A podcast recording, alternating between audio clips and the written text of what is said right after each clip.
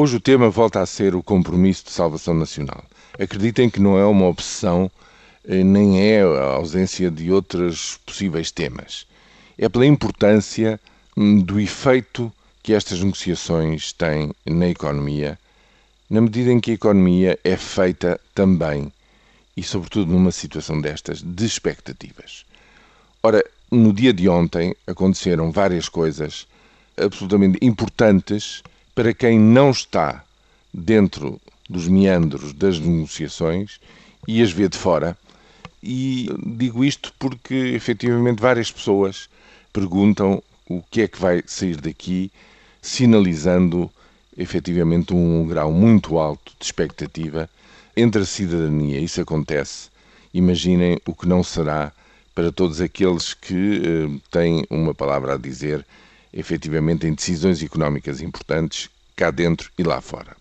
Ora, ontem, ao longo do debate da moção de censura apresentada pelo Partido Ecologista Os Verdes, o governo e a maioria reafirmaram os imperativos da realidade.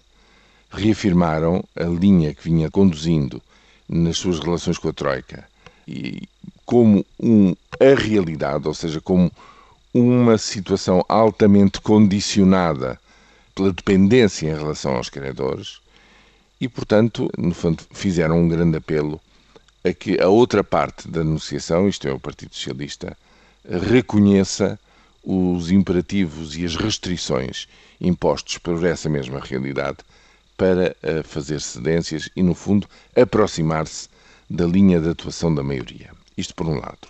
Por outro lado, Presidente da República, recordando a revisão constitucional de, de 82, no fundo veio dizer que não faz sentido avançar com uma das três saídas possíveis que vinha sendo anunciada de que era um governo de iniciativa presidencial.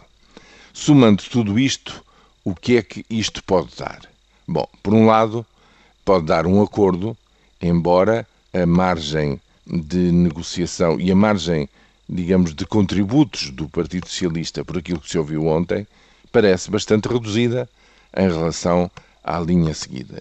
Em segundo lugar, recordando que o Presidente da República gastou boa parte da sua intervenção ao país elencando os malefícios de eleições antecipadas já, bem, o mais eh, lógico que se pode tirar disto tudo é que no caso de falhar este compromisso de salvação nacional, o Primeiro-Ministro vai de novo a Belém reafirmar a reorganização do governo, tal como já tinha apresentado antes a Cavaco Silva, e o Presidente da República acabará por aceitar esta solução.